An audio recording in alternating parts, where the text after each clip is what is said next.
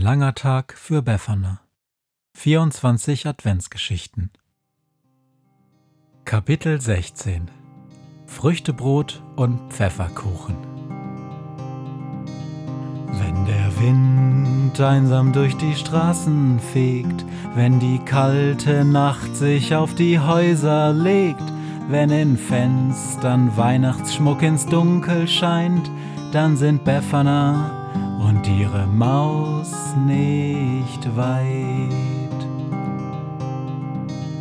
Wenn die Turmuhr Mitternacht geschlagen hat, stürzt die Hexe sich mit dem Geschenkesack auf nem Besen mutig in die Nacht hinab zu den Wesen, die ansonsten niemand mag. Weihnachtshexe Befana ist für alle Monster da. Alle Ratten, Kakerlaken, Geister, Spinnen, Feuerdrachen, alle unsichtbaren Ungeheuer, Zauberzeitmaschinenbauer freuen sich schon das ganze Jahr auf den Winterwind, denn der bringt deine Weihnachtshexe namens Befana.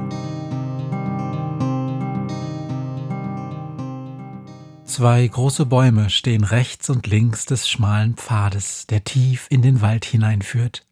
Hin und wieder dringt das Knarren alter Äste durch die Stille, und bei jedem Schritt der Hexe knacken tote Zweige unter ihren Füßen. Braune Blätter rascheln auf dem Boden, wie vom Wind bewegt. Nach ein paar Schritten hält die Hexe an. Hier ist die Grenze. Keinen Schritt kann ich mehr gehen denn zu Nibbles Haus kann keine andere Hexe kommen, auch die Menschen nicht, nur Kinder lässt sie an das Haus heran. Die Maus schaut ängstlich in den Wald hinein. Wer ist denn diese Nibbel? Kennst du nicht das Märchen von der Knusperhexe? fragt die Weihnachtshexe. Nibbel ist ihr echter Name, und genau da gehen wir jetzt hin. Zur Knusperhexe? ruft die Maus. Du willst der Knusperhexe doch nicht etwa etwas schenken? Doch, das will ich, sagt die Hexe. Ich bin Befana. Ich gehe Weihnachten zu allen Wesen, denen niemand etwas schenkt. Die Knusperhexe ist seit Hunderten von Jahren nicht aus ihrem Wald gekommen, und seitdem bin ich die Einzige, die heimlich Nibbles Haus betreten hat. Ich dachte, andere Hexen dürfen nicht hinein, fragt die Reportermaus. Die Weihnachtshexe nickt. Ganz richtig, es ist Zeit, sich zu verwandeln. Leise murmelt sie in ihrer Hexensprache, stellt den Sack beiseite, streckt die Arme in die Luft und wirbelt dreimal um sich selbst. Die Maus spürt, wie auch sie von unsichtbarer Hand im Kreis gewirbelt wird. Sie dreht sich immer schneller, spürt, dass etwas sich verändert, dass sie größer wird. Die Hinterbeine werden länger und das Fell verschwindet. Schließlich bleibt sie stehen. Befana sieht wie ein junges Mädchen aus. Der Hexenhut sitzt viel zu groß auf ihrem Kopf und auch die Maus ist nun zu einem Menschenkind geworden. Staunend schaut sie an sich runter, wie sie sicher auf zwei Beinen stehen kann. Sie trägt bequeme braune Hosen, eine braune Jacke und ein weißes Mützchen auf dem Kopf. Das Hexenkind streckt ihr die rechte Hand hin, worin gelbe, runde Bonbons liegen. Hier, steck eins in deine Tasche. Sie verwandeln uns, wenn's brenzlig wird, denn selber zaubern kann ich nicht in Nibbles Reich.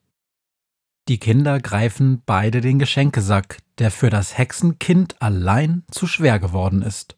Den Besen legt sich Befana auf ihre Schulter, und dann gehen sie noch tiefer in den Wald hinein. Schon bald erblicken sie auf einer kleinen Lichtung Nibbles Hexenhaus. So wie im Märchen ist es ganz aus Pfefferkuchen und aus Zuckerguss gebaut. Doch als sie näher kommen, sieht die Maus, dass braunes Moos an allen Wänden wuchert, dass das Dach an vielen Stellen Löcher hat und notdürftig mit Holz und braunem Gras geflickt ist.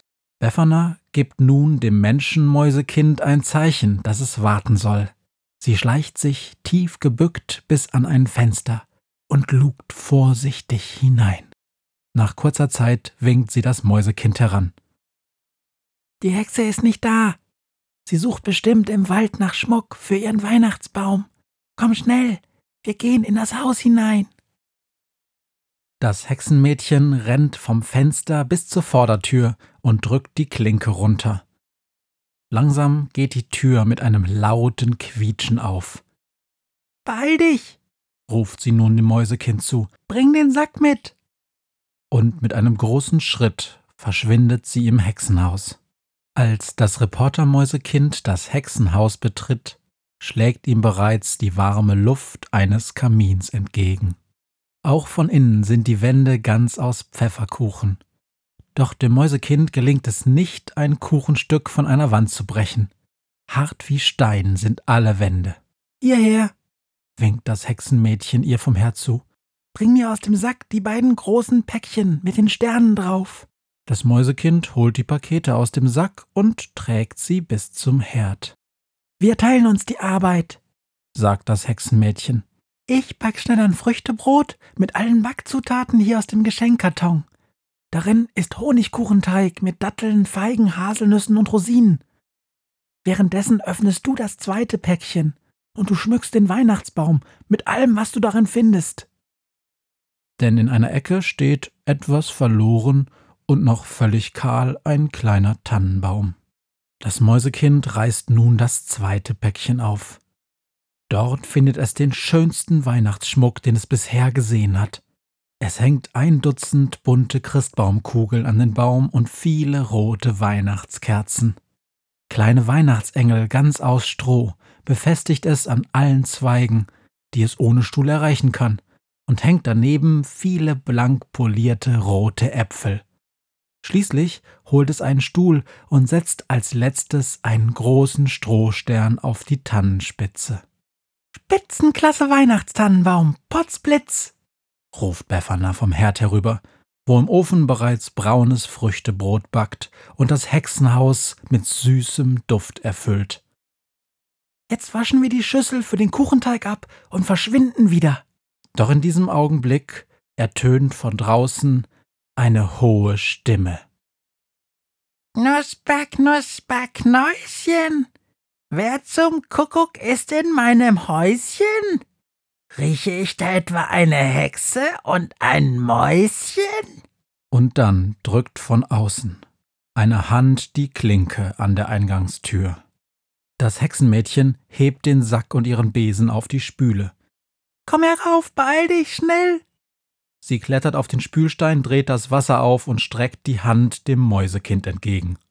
Nimm das Bonbon und dann warte auf mein Zeichen. Beide Kinder stecken sich die gelben Kugeln in den Mund. Das Mäusekind merkt, dass es wieder kleiner wird und sich in eine Maus verwandelt. Doch sie hört nicht auf zu schrumpfen, wird noch kleiner als zuvor. Wir lutschen Wasserflohbonbons, ruft Befana, damit wir durch den Abfluss in der Spüle passen. Währenddessen geht die Haustür auf und eine alte Hexe kommt ins Haus hinein. Ich rieche Kinder, murmelt sie. Jetzt halt die Luft an und dann spring, ruft Befana. Die Hexe und ihr Sack, der Besen und die Maus sind nun so klein wie Wasserflöhe. Gerade als die alte Hexe an die Spüle tritt, holt der Reporter Mäusefloh tief Luft und springt mit einem Schrei ins Abflussloch hinein.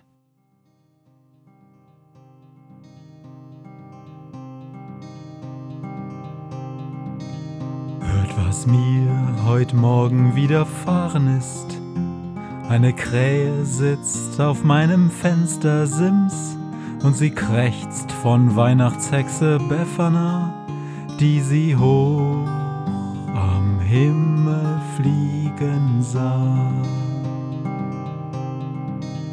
Tausend Abenteuer hat die Hexe erlebt, wie ein Haus verschwindet, wie ein Berg erbebt wurde im Wald verwunschen und im Fels versenkt, und doch hat sie alle reich beschenkt.